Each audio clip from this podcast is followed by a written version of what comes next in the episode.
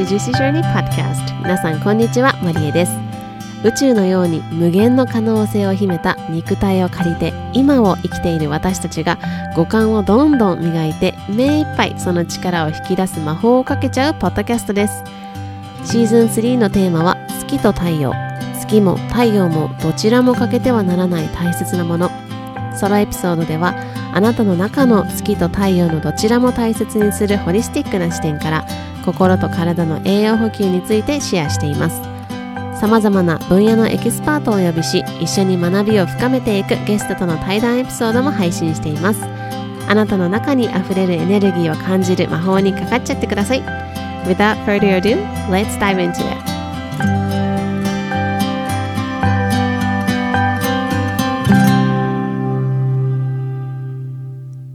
Hello everyone. Thank you so much for tuning into Juicy Journey Podcast. 今日も Juicy Journey Podcast 聞いてくださりありがとうございます。このエピソードは103エピソード目で Tea Time Talk ということで、えー、新しい なんかセクションみたいな感じになるんですけれども、えー、ティータイムトークとはカフェでいろんな話を繰り広げる2人の話を小耳に挟む、そんなエピソードです。めっちゃ片言みたいになっちゃったんですけど、えー、ちらっと聞こえてくる話とかってなんか興味深かったりとか、あとなんか今の自分に必要だったりすることもあるんじゃないかなというふうに思っているので、ぜひ皆さん、えー、このカフェの、あのー話を聞いているそんな感覚で聞いていただけると嬉しいなというふうに思います。えーこのエピソードは、えー初のティータイムトークのゲストとしてマリコさんをお迎えしています。えーマリコさんはサイキックリーディングをやっていらあのいらっしゃってあの一緒にスピリチュアルというところをテーマにいろいろお話をしてみましたしいろいろ私もいつもマリコさんに聞いてみたいこととかあったんでそこを聞,、えー聞かせてもらいましたでマリコさんとつながりたい方はぜひあの番組詳細欄のこちらというところにマリコさんのインスタグラムの、えー URL 貼り付けておりますのでぜひつながってみてくださいえこの、えーエピソード内ではですね、結構いろんな話をしています。で、あの、先、えー、1個前ですね。102の私の体内巡りをした話というところに結構つながっているなというふうに思うんですけれど、あの、実際にですね、マリコさんのスピリチュアルに対する考え方とか、まあ、いろんなあの話を聞きました。うん。で、あの、いつもマリコさんからもらうメッセージとかって結構私の中でその信じる、あの、一つ助けにもすごくなっているし、以前マリコさんからお手お手紙をいただいたんですけれども、あの、私の、あの、マリコさんが書いてくださった言葉、それが、なんかすごく、あの、パワフルだったし、なんか私を、なんか信じてるよっていう風に書いてくれてたんですけど、それがですね、すごく私の中で、あの、力になったというか、いつも私の、あの、エネルギーになっているので、あの、そんなマリコさんとのお話を楽しんでいただけたらなという風に思います。それでは、エンジョイいうことで、えはい今日はですね、あの、生理コーチの、そしてサイキックリーダーのマリコさんに来ていただいてるんですけど、今日はマリコさんに、あの、スピリチュアルを学ぶ会ということで、お呼びさせていただきました。よろしくお願いします。いえ、こちらこそよろしくお願いします。っていうか、教えるほど知ってないっていう、そんな、そんな人をゲストに呼ぶっていうね。いや、私の中でもマリコさんはもうナンバーワンなので、ありがとうございますマリコさんに聞きたいなと思って。はい。では、あの、マリコさんのことをあのご存知の方結構多いとは思うんですけど、うんぜひあの簡単に自己紹介いただけたらと思います。あ、そう来るんだ。こういう、なんかさ、コーヒーブレイクっていうから自己紹介とか何も用意してないの、そう来るんだね。わかりました。あの、本当名前とかだけでいいです、じゃあ。わかりました。サイキックリーディングをやっているんですが、まあ、もともともあの、生理コーチをやっていた今のまりこと申します。で、生理コーチは最近ちょっと、なぜかそういう波が来ないので、なんとなくお休みはしてるんですけど、まあ、生理コーチって皆さん知らないかもしれないですけど、まあ、そのインスタグラムとかではね、ホリスティックヘルスコーチっていう人がどんどん最近増えてきて、それと同じなんですけど、それの整理に特化した人が私なんですけど、その生理痛とか生理不順とか PCOS とか、そういうその生理に問題があって、病院行って何も問題ないって言われたけど、これ以上どうしたらいいかわかんないっていう人たちを対象に、私がその食べ物だとか、その睡眠だとか、ライフスタイル全体を見て、根本の原因を一緒に探していきましょうっていうのが私の仕事です。で、サイキックリーディングはもう本当に、これはもう本当に難しいんですけど、説明が。日本語で言うと多分霊視ができる人とか、チうんャネリングができる人とかっていうなるんだと思うんですけど、いまだに私も誰にチャネリングしてるのかわからないっていうところなんですよね。で、私の守護霊の人にチャネリングしてることもあれば、その、一緒にやってるそのクライアントさんの人と繋がってることもあるし、で、霊障したり、前世が見えてきたり、その前のね、前のその前世の魂が体験してきた映像が見えたりだとか、そういうようなことをして、でもその人たちってやっぱメッセージがあるんですよね。で、そのそのメッセージを私を通して伝えていくっていうのが私のサイキックリーダーとしての仕事になります。はい、ありがとうございます。えっとですね、あの、しっかり、あの、自己紹介いただいてありがとうございます。いいえ、とんでもない。あの、そうで、マリコさんがさっきおっしゃったんですけど、あの、この回はコーヒーブレイク的な感じで、なんか、私の知りたいこととかを、その分野の専門家に聞くとか、なんか、たわいもないことを話す会みたいなのをしようかなと思ってマリコさんに第1回目に来ていただいたんですけど今日は、はいはい、そのさっきもそのスピリチュアルとか霊視とかサイキックとかっていうお話あったんですけどスピリチュアルっていうところが結構最近なんかよく聞くワードになってきてるじゃないですか。あ、そうなの？日本ではそうなの？うん。え、なんかインスタとかでよく見ません、うんうん、なんか、スピリチュアル系。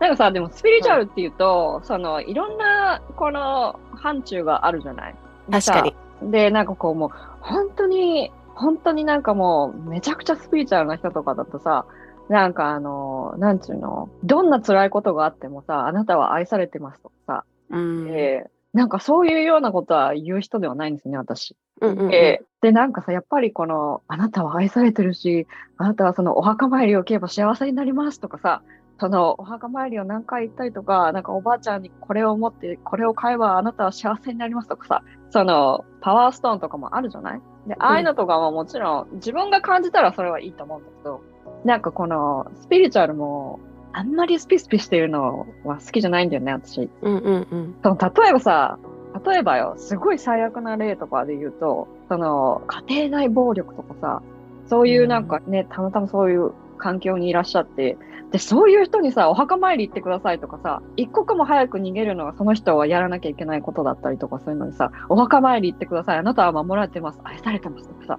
そういうのってすっごい現実的じゃないんだよね。うんででもそういうこと平気で言う人いるじゃん。エンジェルからあなたは守られてるから大丈夫ですとかさ。だからもう私もそういうのはもう本当に毛嫌いしてる方で。そう、マリコさんはなんかこう、現実派みたいな、流派があるなら現実派みたいな感じが。そ うそうそう。っていうかさ、そんなさ、うん、なんていうの、本当にその時に苦しい人にさ、あなたエンジェルから守られてるから大丈夫ですとかさ、なのおかしいだよ。しかもさ、なんか彼氏ができませんとか、例えばあったとするじゃない？その人の悩みとかが、うん。で、彼氏ができませんって言って、じゃあ、あなたはあの前世でこういうことがあったから今世では彼氏ができませんとか言われてもさ、うん、そんな具体的なこと言わないでそんなこと言ったってその人は幸せになるのかってならないじゃん。うん、確かにそういうそうだからもうそういうことを言いたくないんだよね、うんうんうん、っていうのあるかな。なるほど。ありがとうございます。うん、いいね。そう、あのー、マリコさんに年に何回か、あのー、サイキックリーディングをお願いしてるんですけど、うんうん、なんかそこで私がすごい思うのが、なんかめっちゃインスピレーションもらえるんですよ。その、なんかマリコさん助けてみたいな感じではなく、まあそういう時もあったかもしれないけど、うんうん、なんか、あの、すごいインスピレーションがもらえるというか、なんか自分の中だけで考えてることを、ちょっと違う箱の外からなんかこう見せてもらえるみたいな感じだから、すごいなんか、うんあそうかみたいなことって結構あったりするんですよね。うんありがとうございます。もうそれでいつもなんか後々6ヶ月後とかに、うん、いやマリコさんすごいわって思うこと結構あって。そうなんだ。ありがとうございます。マリコさんがこれ言ってたよなとか。思うこともあったりとかあとはなんかその自分が結果を待ってたりとかなんか誰かからのその私が何もアクションできない状態の時にあまりこさんこう言ってたし大丈夫だろみたいなそういうなんかこう安心材料みたいなのにもなってくれて本当にもうマリコさんありがとうございますっていう感じなんですけどああありがとうございます。あのね、うん、私そのなんていうの、そのスピリチュアル系とかさ、その霊視できる人とか、あとなんかいろいろいるじゃない、うん、で、そういう人たちってさ、なんかその、その人が苦しくなった時にいつでも駆け込める寺みたいな風にしてる人っているんだけど、はっきり言って、人の人生って、あの、半年くらい経たないと変わらないんだよね。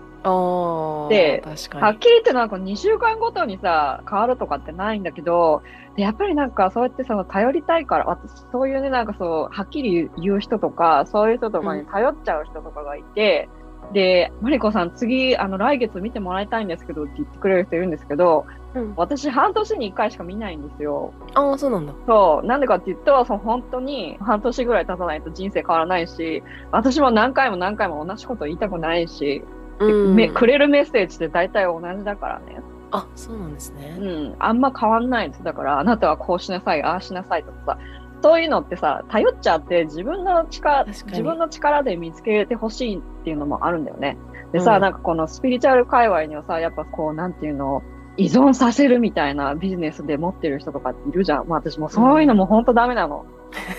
嫌なの、嫌なの、すごうんい。頼られるのも嫌なの。だからそういう人も、そう頼っちゃう系の人も、あの、クライアントさんにあんま欲しくないんですよ。うんうんうんうん。だから、まあ、それも半年に1回って決めてるんだよね。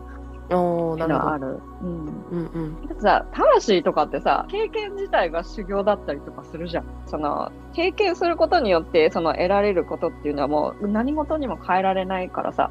その経験をさ、私が言ったからやるとかっていう人っておかしくないだからそういう人は、そういうことは私のリーディングで、あの、来て、そういう風に育ってほしくないんですよ。うん。そういうエネルギーが。いやーありがとうございます。なんかそれはあのサイキックリーディングとかだけに限らずなんかいろんなところでもそのコーチングとかもそうだと思うんですけど、なんかコーチングって結構その人が行動を起こしていくんだよっていうメッセージだと思うんですけどだけどうんなんかこうそこがコーチがいないと何もできないみたいなことになってしまったりするじゃないですか。うんうんうんうん。だからそのなんか自分でなんかやっていくってすごい大事ですよね。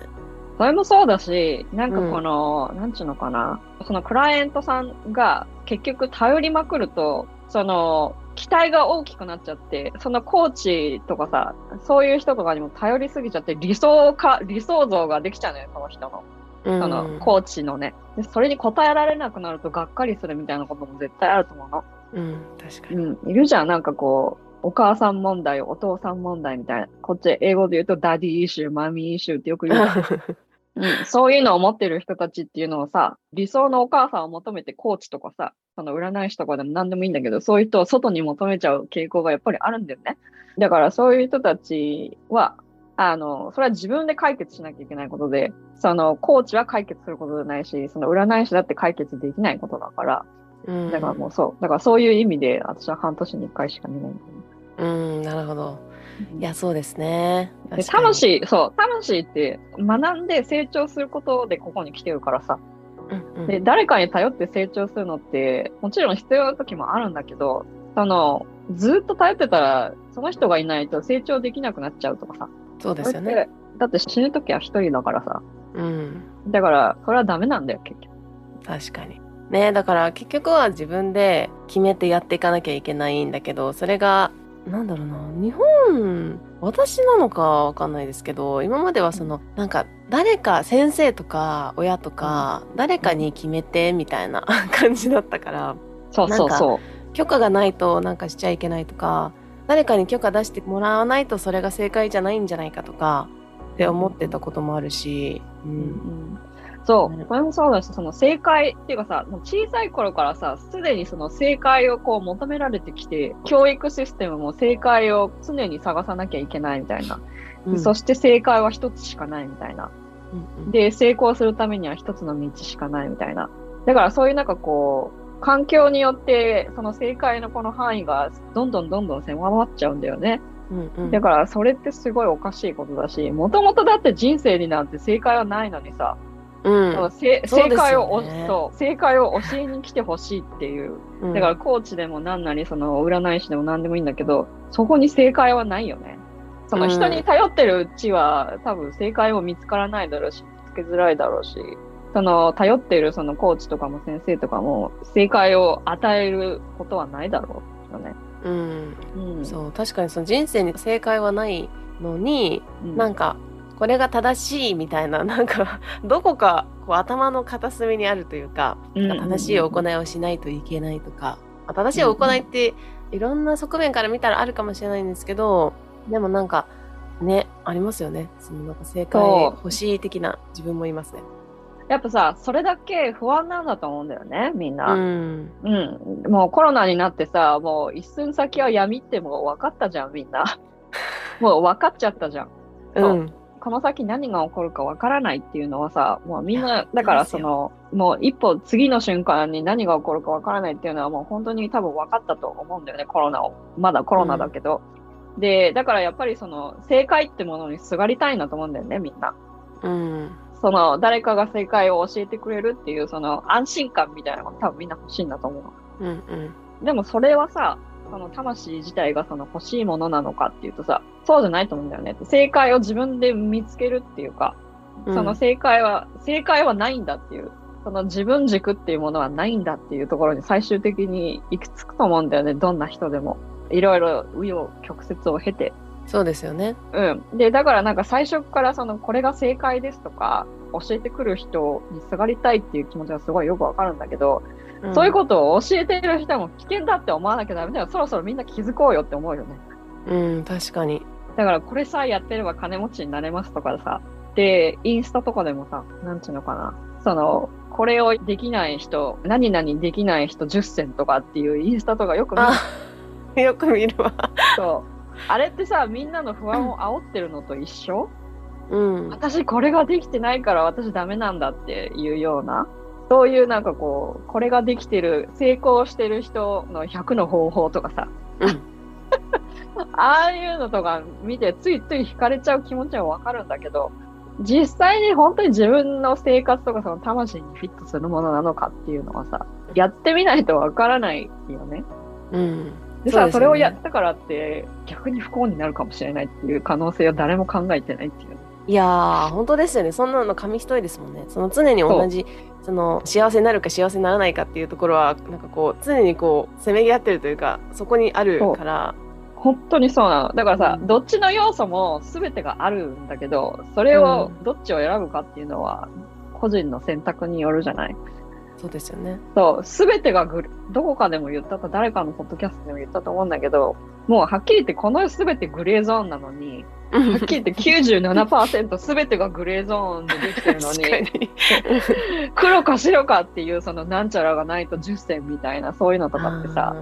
これどうよって思うよね。だからその、すごい悪い言い方をすればその分かりやすくして安心したいなと思うんだよねみんな。うん、でもそうそう。だからみんな多分安心が欲しいだけなんだと思うの。で、ここにいる私はっていう、ここにいる私は安全ってみんな思いたいと思うんだけど、はっきり言ってどこにいても安全じゃないからって 本当に、だからコロナで分かったと思うんだよね。どこにいても別に安全じゃないっていうのは分かったと思うんだよ。うん、でもそれだけ怖いんだろうし、不安なんだろうし、将来どうなるかっていうのがやっぱりね、心配なのはすごい分かる。うん、それだけだからその何かに頼りたい、すがりたいっていう気持ちは分かるんだけど、頼れるのは自分だけだからね、最終的に。うん、で、そこに帰るときに、その方法を教えてくれる人はこの世にたくさんいるわけだけど、その帰る方法、それしかないのかっていうところに着目してほしいなって思うかな。うん、うん、そう、なんか分かりやすい、その何々の人10選とか、これしちゃダメ、うん、これしましょうみたいなのって、分かりやすいから、なんかこう、考えなくていいじゃないですか。その自分が、あの体験しなくてもいいし教えてもらったら楽だし考えなくていいからエネルギーも消耗しないしって思うんだけど、うん、逆にそれってなんか消耗する原因になったりとかするし。本当にそう思う、ね、本当にそう。だからさ逆に不幸になるっていう可能性もあるからね。でさ、うん、その幸せ幸せってそのなんていうのその億万長者になっても何も仕事しなくていいっていうのが幸せかって言ったらさ本当にそうか、ちょっと考えてみてっていつも思うんだよね。いや、本当そうなんですよ。うん、本当に。で、逆に、その、億万長者の人、私も知ってるけど、一、うん、人しか知らないけど、億万長者でさ、で、もう常に旅行はビジネスクラスかファーストクラスなんだよね。で、日本に来たりとかアメリカに行ったりだとかっていろんな人いるけど、その人幸せかって言ったら不幸なんだよね。なんでかって、しかもそう、しかもさ、医者なんだよ、その人。あはいはいはい。で、医者で国境なき医師団。うんうん、あれとかボランティアとか行ったりとかしてんだけど、離婚して子供が二人いて、で、女に捨てられたりとかね、うん、あの、浮気されたりとかね、めちゃくちゃ不幸なんで、いつも一人なの。で、一人なのがすごい嫌だとかね、言ってんの。でね、もうすごい金とかあってさ、なんかもう一緒にレストランとか行ったりとかしてもさ、もう普通にすごいお金使うんだよね。で、すごいのよ、本当に。本当にお金持ちなの。だけど、うん私には不幸に見えるんだよね。うん。で、えーって、こんなに金持ちだけど、不幸な人は不幸なんだねって思うし、なんか、ね、ハリウッド女優とか、団員とかいろいろいるけど、あの人たちはお金持って幸せか、お金持ちだし何もしなくて幸せかって言ったらさ、そんなの私たち知り得ないじゃん。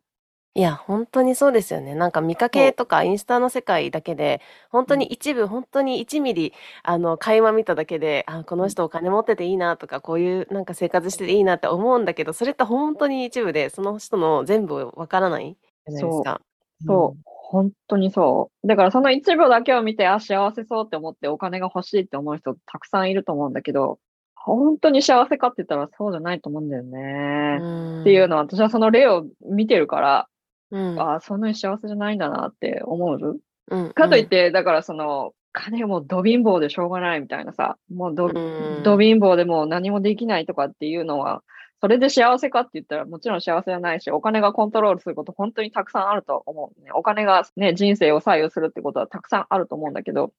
その、目の前にはその、なんか食べた時に幸せと思うとかさ、友達に久しぶりに会った時に幸せとかさ、そういうなんか小さなことに幸せを感じる、こう、スキルがないと、一生多分ね、その、大きなその自分の目標とかにも行きづらいと思うんだよね。う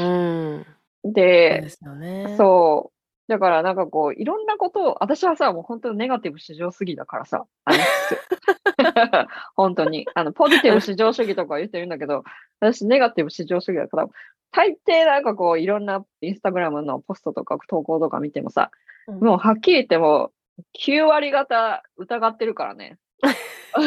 9割の投稿は疑ってるから、あ、そうとか言って、でもこう、こう、こういじったらこう来るだろうなと思ったらやっぱりそう来たりとかさ、なんかこう、あるよね。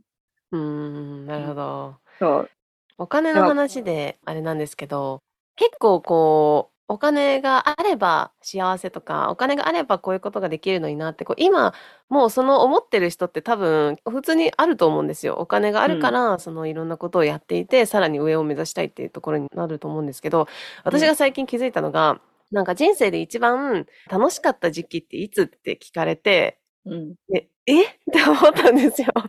いつだろうって思って。で、なんか、あの、まあ、もちろん、その、子供とかの時もあっただろうけど、私が記憶で最近あるところで言うと、私が大学院の時代でアメリカに行った時だったんですけど、その時本当にお金なかったんですよ。うん。で、家賃は、友達とお家借りてて、家賃3万円ぐらいで、あの、でも1ヶ月の給料が8万円、800ドルとかだったんですよ。でうん300ドルはいっちゃうじゃないですか。うん。家賃に。で、その他もろもろなんか200ドルぐらいは学校のことに必要だったりとかして、結局うんなんかお金全然なかったんですよ、本当に。で、なんか一時期銀行口座に20ドルとかだった時もあったんですよ。うんやばい。わかるわかる。だけど、なんかその時、すごい楽しかったなって思ったんですね。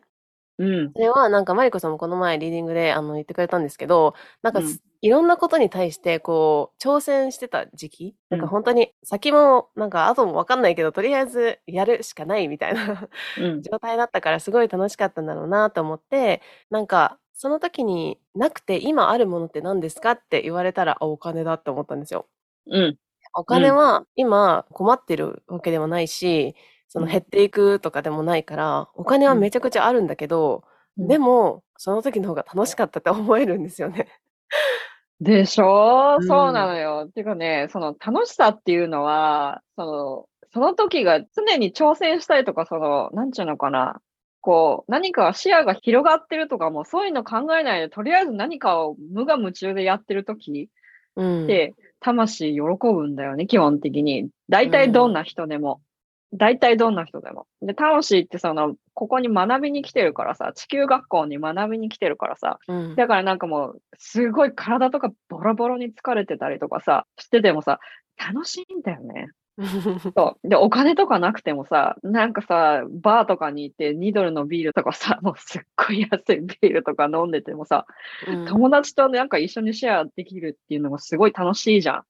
それと一緒でさ、すげえ高いビール飲んでも一人で飲んで他に飲む人がいないとか言ったら、そのビールはまずいんだよね。うん。っていうさ、だからお金っていうよりも、その自分の魂が何を望んでるのかっていうのを体験を持って、身をもって知るっていうのがすごい必要なのに、うんその、スピリチュアルリーディングとか、私がやってることとかですね。あとなんかいろいろあるじゃん。その潜在意識をこう、ね、なんかこう探したりだとか、潜在意識はこうだとか、ああだとか言って、脳科学がああだこうだっていうのいろいろあると思うんだけど、それはそれですごいわかるんだけど、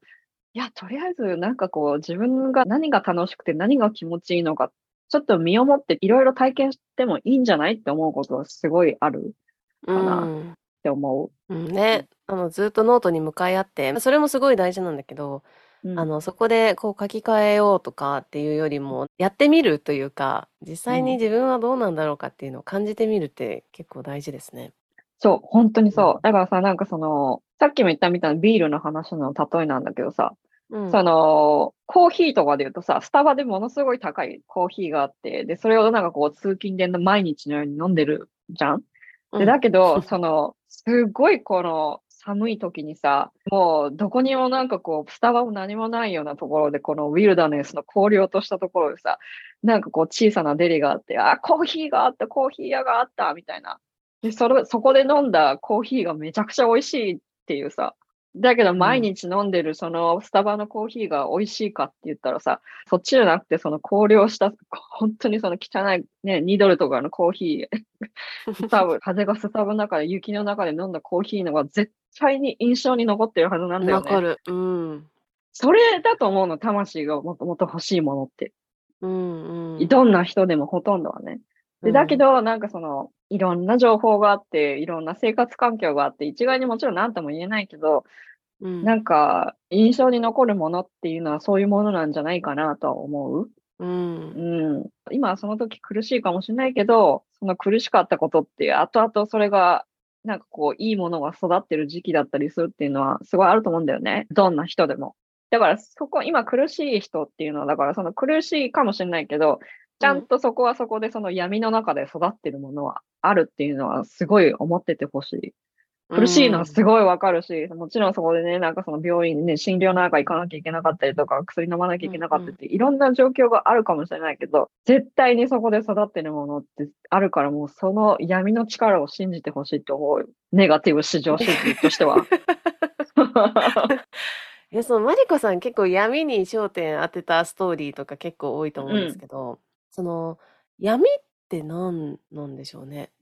なんかさ、その自分の中で見たくない部分とかさ、あそのあえてそのほじくらなかったその自分の怒りだとか悲しみだとかっていうのはどこかにあるはずなんだよね。で、どっかにあって、で、そこをあえて見ようっていうかさ、昔のあったことだからもうそれは見たくないし、別に、もちろん見たくなきゃ見なきゃいいと思うんだけど、もうそれはその人の選択だけど、なんかその昔あった悲しいこととかもどうしても許せない人とか過去に許せない人とかさ、絶対一人や二人いると思うんだよね。うん。で、そういうところに行った時に何が出てくるかっていうと、実はその成長の種だったりとか、その新しい場所に行くそのドアだったりすると思うのよ。確かでに。、もちろんだから自分が成長したいから、成長したいからわざわざ痛いところに行きたいかって言ったら、行きたくない人はもちろん行かなくていいと思うし、自分がまだ準備できてないなと思ったら行かなくていいと思うんだけど、なんかこう自分でなんかこう新しいところに行きたいっていうその勢いがある時とか、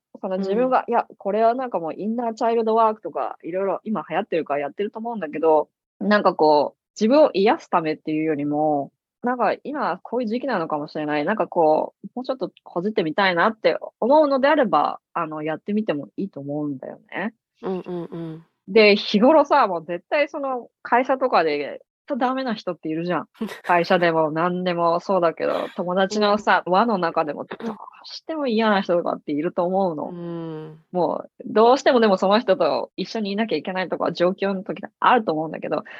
そういう時とかめちゃくちゃチャンス。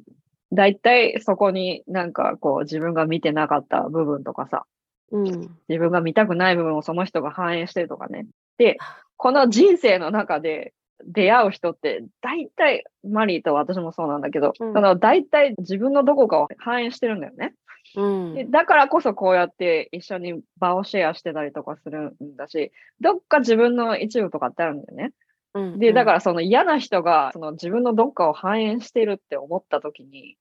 とか、昔の彼氏が自分のどっかを反映しててうまくいかなくて別れちゃったとかっていう時に、大抵なんかその繰り返し起こってることがどっかにあるんだよね。うん。だからそこはもう、ぜひ見てもいいかなと思う。特に彼氏と別れちゃった後とかね。ああ、彼氏と別れた後は見た方がいいということですね。てか、同じような、ていうかね、大。抵、うんそう、パターンで、うん私もそうだけど、大抵なんか惹かれる人って似てたりとかすると思う。似てる。似てるでしょ？で、そこで同じ、そう、そこで同じような人に会って、同じようななんかこう、パターンの別れ方して、同じような喧嘩をしてっていうのあると思うんだよね。その顔がさ、顔が好みとか好み、そのイケメンだとか好みとかそういうものじゃなくて、うん性格上で。だから、そこで、特にそのね、恋愛とかって、ジェンダーを超えて、その自分がさ、もう心うもん体もこう裸になるわけじゃない。うん。いろんな意味で。そうですね。うん。そこはもう本当に、だから恋愛たくさんしろって言ってるわけじゃないんだけど、あの、いいチャンスだとは思うよね。うん、確かにそうですね。なんかこう、うん毎回、またこうだったなみたいなのってありますよね。なんか別れた後とかに。そう、それで私にも相談してくれる方も結構いらっしゃるのね、そのリーディングとかでうでだ。うん私もした。リーディングで。そうですね。うんあの、うんそういう人はもう何回も何回も言ってるってことは、その自分の一部が反映されてて、その自分の一部が自分の一部と対話してるって思って、なんかこういろいろ見てくると面白いと思うよ。そうですね。うん。で、ね、ユニバースはそうやって何回もいろいろ教えてくれてる時があるからね。うんうん。うん。と言ったって、その、この地球学校で学びに来てるっていうのは、その自分自身に戻りに行くわけよ。最終的な目的として、学んで自分自身に戻っていくっていう。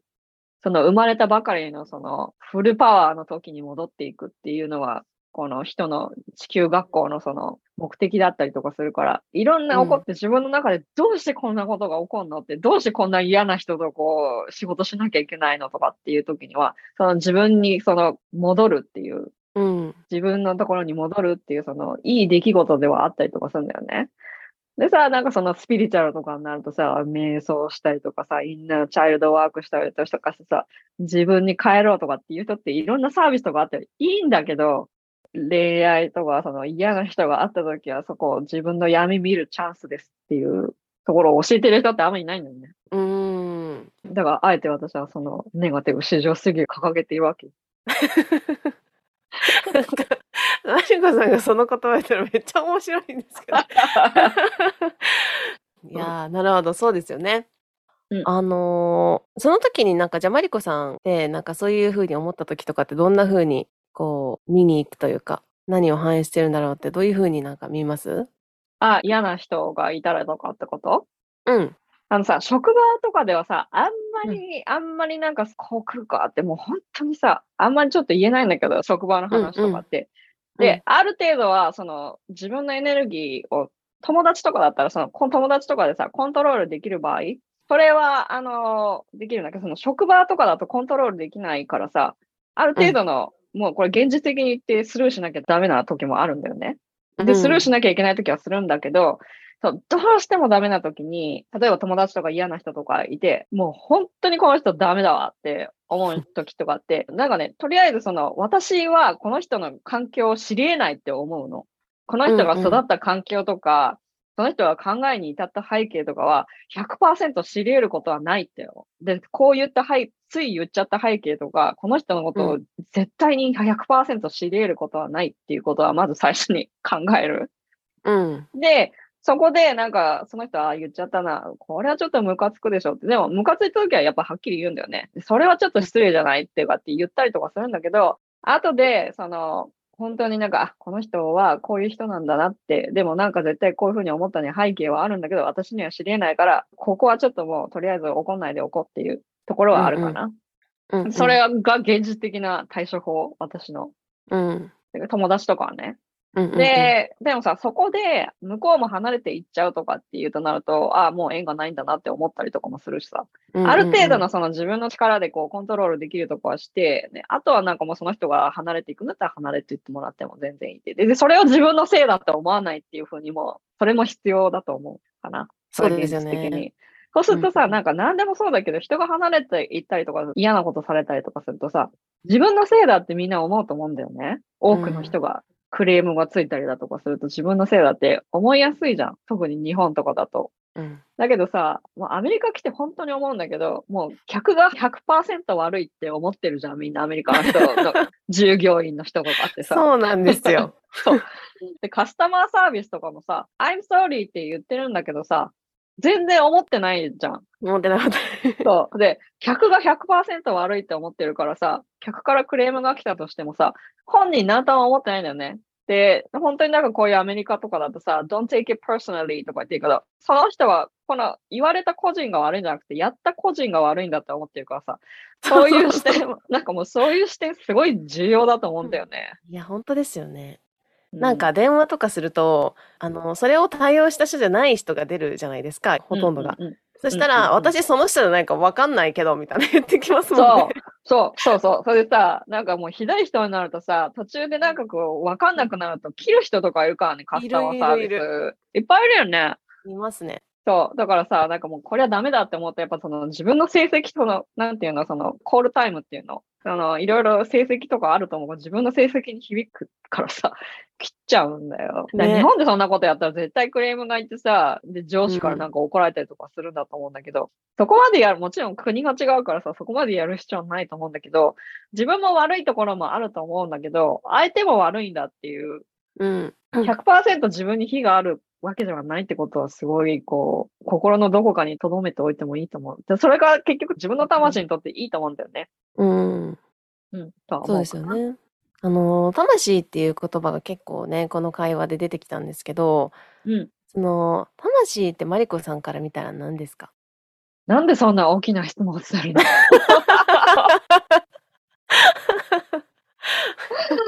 答えられないって、その、魂ってさ、なんかいろいろあると思うの。うん。そのいろいろあるっていうのも、その潜在意識が魂だっていう人もいれば、スピリットが魂だっていう人もいれば、いろんなその定義があると思うんだけど、私の中でその定義みたいのがあって、その定義は私が提唱したものじゃなくて、私がよくストーリーで言ってるフランシス・ウェラーさんなんだけど、うんスピリットっていうのは、その、とにかく上を目指す。とにかく、こう、どんどんどんどんアセンションしていきたいっていうそのた徳を積んでいきたいっていうのがスピリット。うん、で、魂っていうのは、その上にも下にも行きたいし、どっちにしろその冒険とか、その破天荒なことをもいろいろ体験したいのが魂。この世で。うんだからもう何でもそのどんな状況であっても、自分がやりたいって思ったことを、なんかこう動物みたいだよね。もう本当にワイルドで野生みたいな感じ、野生の動物みたいな感じで、とりあえずこういうなんかこう、これをやりたいっていう、そのなんか熱い、熱いと思うの。人間の魂って、もともと。うんで、熱いし、どんな破天荒があっても私はこれをやりたいっていうさ、何でもいいからやってみたいっていうのが魂だと思う。で、それを知るために、その魂がやりたいと思うのを知るっていうのがやっぱ体その体の感覚を通して、体がやっぱ魂と繋がってると思うんだよね。どっちかっていうとスピリットじゃなくて、その魂の方が繋がってるっていう。で、その体の感覚っていうのがやっぱその魂のなんかこう、なんていうの、ツールとしてあると思うんだよね。だからうん体に気持ちいいことっていうのは魂にも気持ちいいし、体がなんかこう楽になるっていうのは魂も楽になるっていう。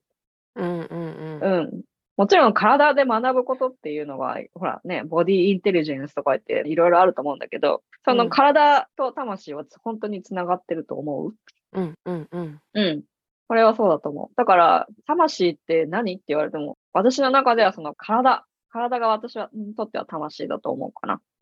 で、いろんなことを体験したいっていういうのが魂だと思います。うーんなるほどありがとうございます、いいえ。なんかあれですよねその自分の中に宿ったものですよね、魂って。それが体とつながっていてっていう感じなんですよね。そうだと思う。その、うん。もともとその、だから、もちろんその前世とかもいろいろあると思うんだけど、前世のかけらっていうのは魂の中にあるんだよっ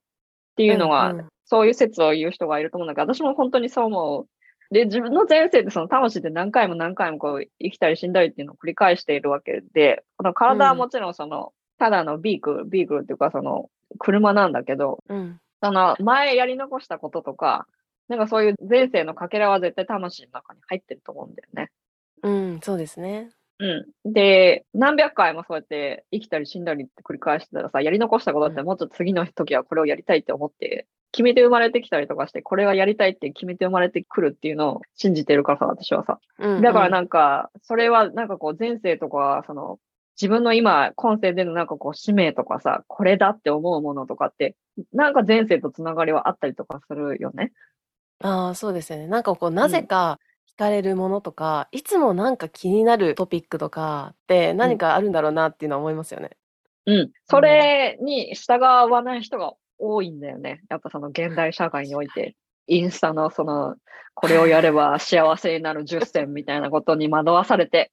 うん。いやー、そうですね。あと特になんか私が日本に帰ってきて思ったのは、なんかこうしなきゃいけないっていうのが、やっぱりどこかにあるし、その、うん私はそのアメリカにいた時そんなに思ってなかったんだけど、日本に帰ってきたらその自分が帰ってくるみたいな。ほう。例えばどんなこのがあるんと？どんなことをやんなきゃいけないっていうのが目につくの？なんか、なんだろうな。特に年齢かな？なんか、例えば、20後半とか、アラサーだからとか、結婚しなきゃいけないとか、なんか、まあ子供、うんまあ子供はそのなんかね、生物的なところで、その産める年齢っていうのもあるかもしれないんですけど、とか、っていうのを、周りのお友達がすごい言ってるんですよ。私の同い年の友達だから28の子たちが。まあマジで？そうそうそう。めちゃくちゃ言っててさ、アメリカにいたら、そんな、なんか普通に同僚で40代とか50代の人たちが、なんか彼女できたとか、彼氏できたとか いろいろ言ってるから、なんかそういうのが当たり前だったんだけど、こっちに帰ってくると、やっぱりもうそろそろなんか安定しなきゃいけないとか、なんか、マリアはなんかそういうふうにいろいろなんか冒険できてすごいね、みたいな。私はそんなさ、無理だから、みたいな感じとか結構多くて、なんかその前の私が戻ってくるというか、あ、私はもうあみたいなーそれさ、20代後半でそう思ってたら嫌じゃない？嫌だ。嫌だよね。嫌。うん、嫌だと思う。私はそれが嫌で出たんだと思うし、私多分結婚しないだろうなっていう、うすうす感じながら日本出たんだよね。あ、そうなんだ。うん。28の時に日本出たんだけど、多分結婚ないだろうなって、なんとなく多分もう、あんま男の人ともうまくいかないし、ああ、じゃあ結婚しないんだろうなって思いながら行ってたらアメリカに来てすぐ彼氏ができて10年くらい経ったら結婚したっていうね。おー。うん。なんかそういうのはあるんだけど、なんかさ、もう極端な考え方が混在するのが日本で、その例えば年齢なんて関係ないっていう人と、さっきマリーが言ったみたいに、この年齢で結婚して子供を産まなきゃいけないとかっていう、